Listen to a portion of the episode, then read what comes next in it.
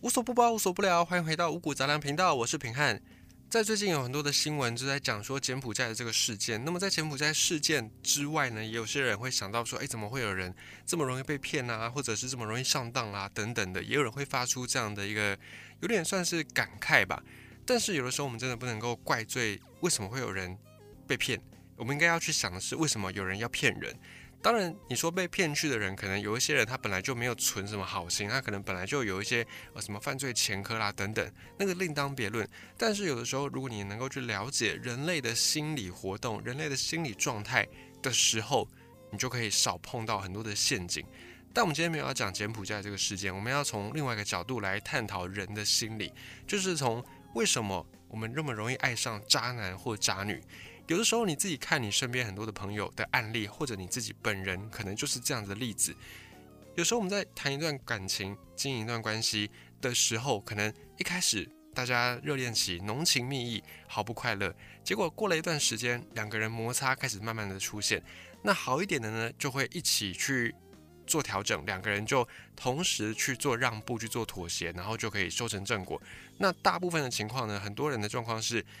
既然你不想改变，那我也不想委屈自己，于是呢，那我们就走不下去了，好吧，那就分手。那分手完过没多久，可能哭一哭，失恋找好姐妹，找好兄弟，哦，喝个酒，聊聊天，然后唱歌，彻夜狂欢，谈谈心，就好一点了。啊，好了之后呢，等到下一次又在交往的时候，又碰上一样的人，有时候你会发现，诶，为什么你那个在失恋的朋友，好像他每次碰到的人都是那样，都大概是有一个类型。那要不是渣男，要不就是渣女，这当然是我们比较泛称，我们统称叫他们渣男渣女。但其实渣男渣女有很多很多不同的类型，而且容易被吸引的人也可以分成几个不同的类型。我们今天就从这个角度来出发，去探讨为什么有一些男生或有些女生特别容易喜欢渣女或渣男。其实会喜欢上渣男或渣女，为了等下方便节省时间，我们就用。呃，男性的角度就是用渣男去讲这个事情啊，就是以女性跟渣男。那同理，你也可以把它推到渣女跟一般的男生之间，这都是可以互通有无的。但为了方便，为了好讲解，我们等下就用渣男跟一般的女性来做代表。其实，一般的女性会喜欢上渣男，一方面呢，是因为很多渣男身上具备着一些让这个人更有魅力、更有吸引力的特质。啊，通常这些渣男呢都是爱玩，然后很会撩人，就是很会撩妹。那反过来讲也是一样，有些渣女就是很会撩男生，或者是很爱玩，这个都是一样的。那也在这边特别再提醒一下，我们等下讲的呢都是异性恋的一个过程。当然，我们并不是排斥同性恋，只是我们就讲异性恋这个部分，避免这个主题范围太过广大也不好讲。所以等一下我们就会从异性恋，然后是渣男跟一般的女性之间的这个角度来出发。那一方面呢，是因为这个渣男身上有一些会让这个人更有吸引力的特质，这个就无关乎性别。任何一个性别的人，除了传统的二元性别之外，其他的多元性别的人，假设一个他是一个非常爱玩的人，然后他也很会撩人，就是会讲一些让你感觉到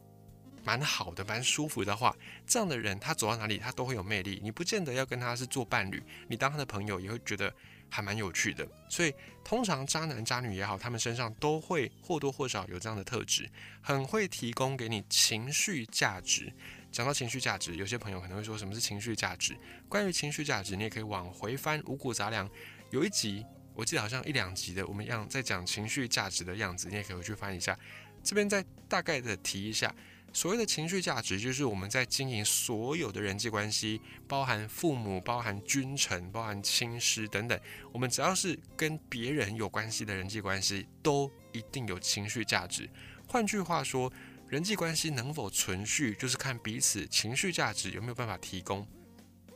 有的人呢，他可以带给你。快乐的感觉，这个快乐又可以分成很多种，有一些是酒肉朋友的快乐，有一些呢是你可以跟他精神层次的思辨对谈，他可以跟你辩论，谈很多哲学的议题，这个人也可以带给你快乐。但是这种快乐跟酒肉朋友的那种纯粹感官上的快乐又不一样。但是这两种人都可以带给你情绪价值，而一个人呢，有很多很多的情绪价值的需求，就是你不只是要有人陪你。大口吃肉，大口喝酒。你有时候你会也想要有人陪你一起去看岁月静好，或者是行到水穷处，坐看云起时。所以人每一个人都有很多很多不同的价值需求，也因此你才需要去结交各式各样不同的人，来经营你的人际关系，满足你的情绪价值。所以所有的人际关系讲到最后就是情绪价值。当有一方没有办法再提供情绪价值，或者是提供人的情绪价值不足以让对方满足，这段关系通常就会慢慢淡去，甚至不复存在。所以呢，讲到渣男渣女身上，通常他们身上都带有这些能够可以提供给你很多情绪价值的特质。所以这样的因素组合在一起呢，就导致很多的女性明明知道对方是渣男，你说不知道就算了，可是很多女生是明明知道对方是渣男，明明知道对方是玩咖，还是愿意飞蛾扑火的去跟对方相处，跟对方在一起。其实这里有时候我们会很不解，尤其很多男性朋友会觉得说，诶，为什么？就是有些男性朋友会发出这样的喟叹，说啊，我自己我也不抽烟不喝酒，我也不赌博，没有不良嗜好，然后看上去也是干干净净的，为为什么还是交不到女朋友？为什么还是没有老婆之类的？我们经常会看到有一些男性发出这样的感叹，但是这个很像是一个状况。我们换一个角度来讲，你可能就很好理解。比方说在吃东西，一个是高热量的、高油高盐的素食汉堡。另外一个呢是非常非常健康的、养生的、少油少盐、几乎没什么调味的生菜沙拉。这两个东西同时放在你眼前，你会想吃哪一个？你明明知道这个素食汉堡是垃圾食物，是不健康的，你也知道这个生菜沙拉对你的身体有好无坏，可是两个东西放在你眼前，你还是会比较倾向要去吃这个素食汉堡吧？应该有蛮多的人会这样去选择吧？所以在一段关系当中，很多时候也是这样子。我们明明知道说。诶，这个对象他可能不是一个什么好咖，他可能是一个玩咖，是一个渣男渣女。可是跟这样的人在一起就是有趣啊，就是比不烟不酒，然后三餐都定时吃，然后可能十点睡觉六点起床，就是比这样的人在一起还有趣啊。因此，大部分的人明明知道对方是渣男渣女，还是会选择跟对方经营关系，大概是这样的感觉。那么具体来说，这些渣男渣女的吸引力到底是在什么地方呢？我们先假设一个状况哈，假设今天呢有一个男生，我们叫他小 A 好了。好，这个小 A 你就知道他的花名在外，然后呢他就经常在一些社群媒体上面呢约那种什么一夜情啊之类的，或者是他可能在跟之前的未婚妻要订婚，订婚期间然后还出轨等等。如果你知道有这样的人在你的周围，你一定是对这个人嗤之以鼻，你一定是对这个人瞧不起的，这眼都不看他一眼，你还会觉得他不负责任。因为呢有责任这个关系，所以大部分的人会被责任给捆绑住。但是在现实的状况是，通常渣男也好，渣女也好，他们对责任这个事情并没有这么样的看重，甚至他们根本不把责任这两个字放在他们的字典当中。也因此，实际的状况往往是很多渣男渣女他们会说很多很多谎言，去包装他们的形象，去打造他们的人设、他们的角色的设定。那通常这个谎言、这个角色设定。在你没有戳穿他之前，他是不会被认定是不好的人的。也就是一个渣男，他如果有心要骗你的话，他可以用很多的谎言去包装，让他自己呢看上去好像是非常完美无瑕。而且非等到你要真的抓奸在床的那个状况之下，才能够戳破他的谎言。否则呢，在此之前，你真的很难看清他的真面目。更多时候，渣男也好，渣女也好，他们只会让你看到他们想要让你看到的样子。比方说呢，讲到这边，平安自己马上就想到一个很鲜明的印象，在前阵子非常火红的一个戏剧作品《华灯初上》里面有个角色，我不知道你有没有曾经注意过，他叫做亨利，他是一个毒贩。那这个毒贩他就很符合我们讲的渣男的这个形象。如果你还没有看剧的朋友呢，你这边可以先稍微跳过一下下。那如果你有看过剧的朋友，你可以再回想一下。哦，亨利这个角色很特别，在戏剧上面一开始看的时候，你会觉得，诶，这个人就是。十足十的一个渣男，他对他的女生女朋友非常的会花言巧语，非常的会哄对方，啊，甚至呢，他也不会轻易的，就是因为他也不会不示弱，就是该示弱的时候他也会示弱，该退让的时候他也会退让。那这样的人呢，他就是让你看到他想要给你看的形象，直到最后的那个剧情的时候，才大家才发现，哦，原来他并不是一个喜欢他女朋友的人。关于这个剧情，如果你还没有看剧，你就再回去看一下那个剧情。反正你只要知道说，通常渣男渣女他们都会把他们的形象包装的非常的好，他们会刻意的去经营，而且会刻意的让你看到他们想要让你看到的部分。那在，你在刚认识这些渣男渣女的时候，你会觉得跟他们当朋友很好玩、很有趣，跟他们待在一起呢，你会得到很高的情绪价值。这些人会带给你什么价值呢？快乐一定是第一个，再来自由，因为他们没有什么责任感；再来就是新鲜，因为没有什么责任感，所以他们可以去做很多你可能没有想过要做的事情。很多渣男或者渣女，他们在生活当中会表现出一种从容的态度，就是一种好玩的这种态度。也因为没有责任的束缚，所以他们更加想法上会异想天开，他们就更会去寻求一些规则以外的东西。比方说，一般我们都会想说，不要去到那种呃没有路标的路，或者是不要去到那种没有人管辖的地方，以免发生危险嘛。但是这些渣男渣女，他们因为就没有责任的束缚，他们就是喜欢打破规则，因此他们就会去一些荒郊野外，去一些危险的水域探险。那这样子一来呢，跟平常人的认知就不一样。所以，如果你是一个平常人，如果你是一个符合大众社会标准价值底下的一个人，碰到这种人，你会觉得诶很好玩，因为他们带你去做以前你从来没有做过的事情，或者你没有被允许做过的事情，所以他们就带给你很高的情绪价值。因此，刚认识渣男渣女的时候，他们都是对大众来说非常的吸引人。而且这些渣男渣女，如果玩乐可以当成是一个商数，就像我们在讲情商、智商，如果有一个商数叫做玩商，就是玩乐的这个指数。被当成一个指标的话呢，这些玩咖他们的玩商一定是蛮高的，他们很愿意花时间去打扮，去把时间用在享受生活上。一般我们赚到钱，我会想说我们要存钱嘛，好天就要存余来准备以备不时之需。但是对玩咖来说，没有，今朝有酒今朝醉，这些钱呢不用存，反正我赚多少就花多少，没有钱再做打算。没有钱的时候有没有钱的玩法，有钱的时候呢，我就尽量花。所以这些人的日常生活可以非常的丰富，可以非常的多彩多姿，就是这个原因。因为一般人还要想到说，哎，我可能要退休，我要存一笔钱养老，将来没有工作能力，我要自己养活自己等等。但这些人没有想这么远，他们就是当下及时行乐最重要，所以他们就可以把自己打扮的非常的光鲜亮丽，然后去一些高级的场所或者做一些高级的消费。那么与此特质绑在一起的呢，就是他们没有规则的束缚，没有责任的束缚，也因此他们能够更加的去追求享乐。一般我们会说，哎，不行，我可能玩到晚上十点，我要回家了，因为我家里可能有爸妈在等我，家里可能有老婆小孩，或者可能有谁谁谁在等我。可是对渣男渣女来说，没有这个束缚啊，就是什么家人啊、什么义务啦，不存在的，我只要享乐而已。所以他们也更能够去追求一些刺激，追求一些感官上的快乐。那再来是你初步了解渣男渣女之后，如果你能够再走进去他的内心一点点，如果你是他想要狩猎的对象的话，你比较能够走到第二层，这个时候你会开始感觉到一些戏剧的张力。通常这样的人，他们会有几个人格特质。除了追求感官享乐之外呢，他们还有一个特质是比较负面一点点的，叫做无视道德，就是比较自我为中心，会把自己的利益来放在最高点，即便有时候要牺牲别人的权益，他们也在所不惜。那通常这样的人，自我为中心的人，还会有自恋，或者是有爱慕虚荣，或者是有时时刻刻需要别人的关注等等。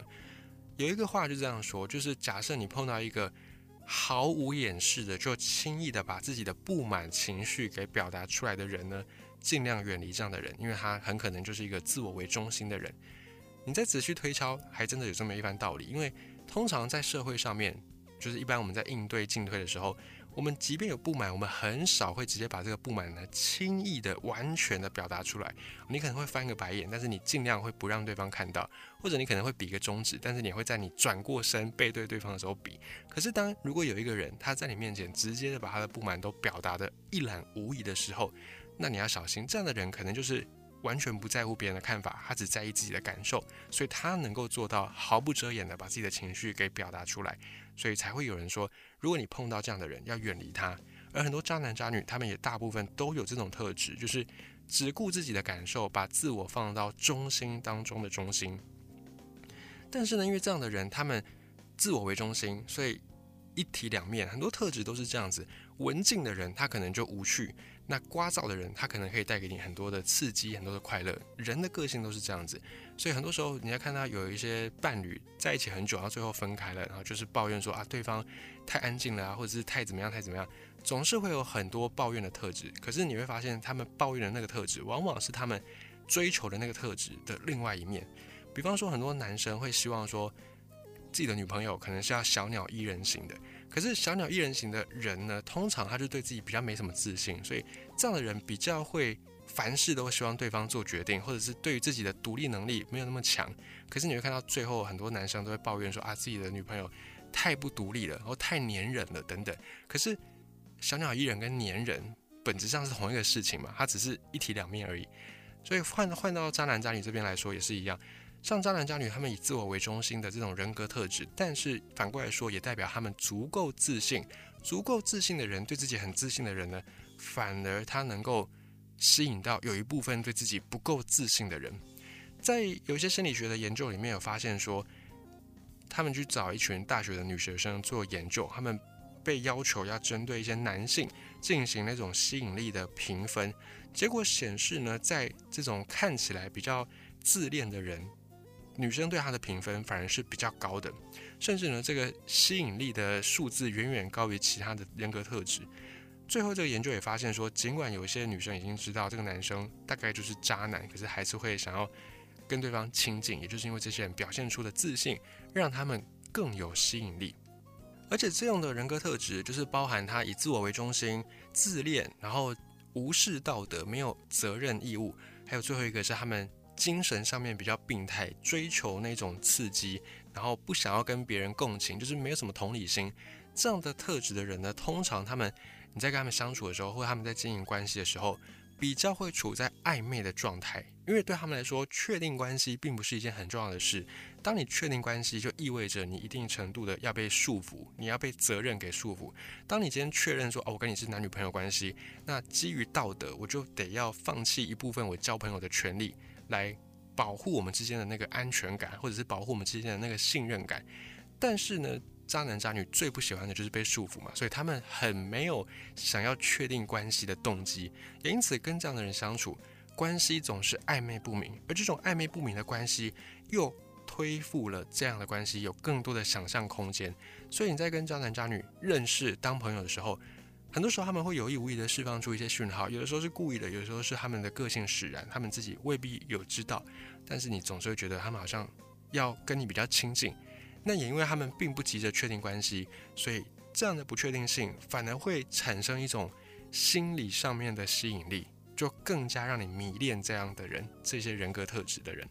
而讲到渣男渣女，还要讲他们一个非常重要的人格特质，就是他们的攻击性是没有被压抑的。攻击性这种人格特质，其实在每个人身上都有，只是你有没有把它伪装起来，有没有把它隐藏起来。通常我们只有在自己觉得放松的空间，或者是在足够我们确保我们的关系够紧密的时候，我们才会去释放出我们的攻击性。但是呢，渣男渣女他们没有，他们就是无时无刻、全天候的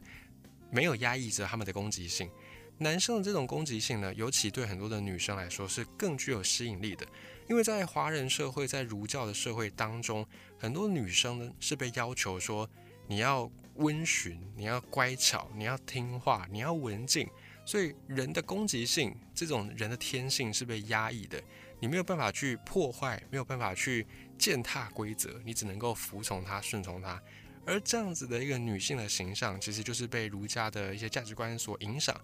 应该说儒教啦，跟因为儒家的一些教义跟最早孔子他们在提出的那一套制度的时候，已经有了一些变化。现在我们所接受到的这些价值观，某种程度上是被各朝各代的统治者又在加入他们自己的一些想法，以及他们为了要便于统治而修改扭曲之后的产物，所以叫它儒教，而不是一开始的儒家思想。好，但这个就是另外一个主题，我们之后有机会再谈。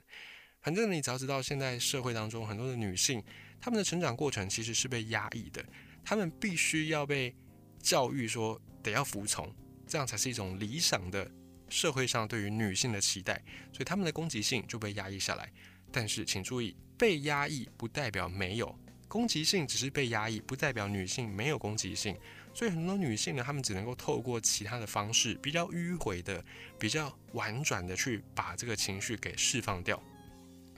比方说，很多文静的女生反而越会去喜欢渣男，因为渣男可以满足他们这种释放攻击性的需求。通过跟这些渣男在一起，他们可以把自己长久以来压抑的攻击性给释放掉。以及呢，很多渣男在暧昧的阶段会表达对女生很强的那种保护欲、占有欲，展现了他对人事物的攻击性。比方说，对权威哦，渣男比较不会去服从。就有时候那个爸妈不是会说啊，你可能几岁以前不准交男女朋友，可是这时候渣男就会。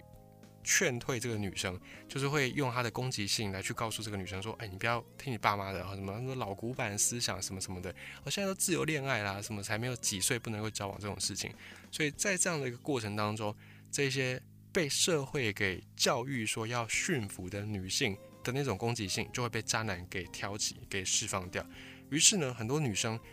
的经验是：哎，跟这个渣男相处，反而感觉自己终于活过了一样，好像在此之前呢。”自己的人生都是非常的压抑，都是为了别人而活，而跟渣男在一起，就才真正算是为自己而活。很多女生也有这样的一个反馈。那么再来是渣男，他们很特色的一个点呢，是他们勇于示弱。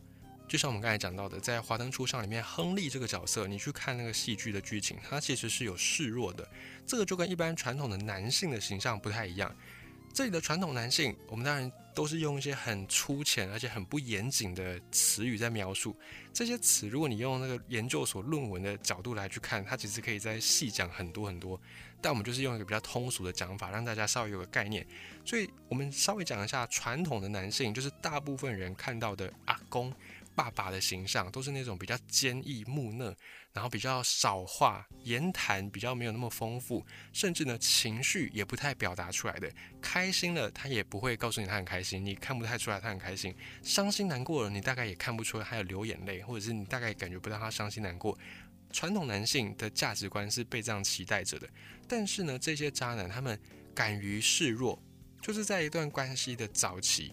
这个是很多在建立人际关系的时候非常重要的一个过程，叫做自我揭露。不管你是交朋友也好，或者是交男女朋友也好，自我揭露都是一个算是必经的过程，就是让这段关系可以更快升温的一个方式。什么叫自我揭露呢？就是我把我自己心里面的一些秘密跟你说。我可能以前什么爸妈离婚啊，或者是以前我什么小时候阿公阿妈带大的啊，怎么样的，把一些自己心里面不是那么样。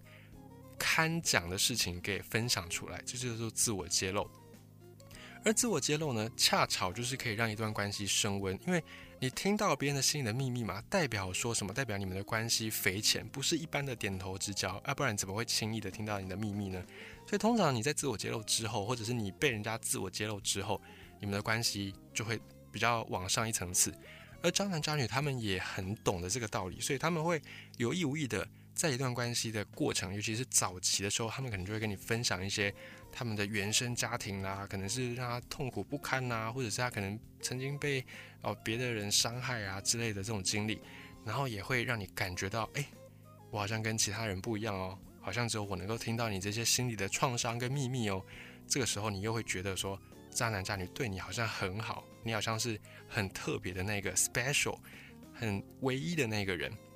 而这样的自我揭露也会传达出一种我信任你的感觉，所以很多女生就往往会败在这个地方。你说，哎，我知道对方是渣男啊，可是他对我讲这么多秘密，哎，代表说，哎，我应该才是少数几个真正能够走进他心里的女生吧？但殊不知，他其实对每个人都是这样讲的。然后你就自以为觉得说，啊，你很特别。当然，反过来说，渣女对渣男也是一样，也是会用这样的一个方式。所以这个时候就会更加的吸引很多的女生上钩。至于什么样的人容易会成为渣男或渣女的猎物呢？就是什么样的人容易被他们吸引，或者是容易是他们要猎取的对象呢？下一集五谷杂粮继续分享。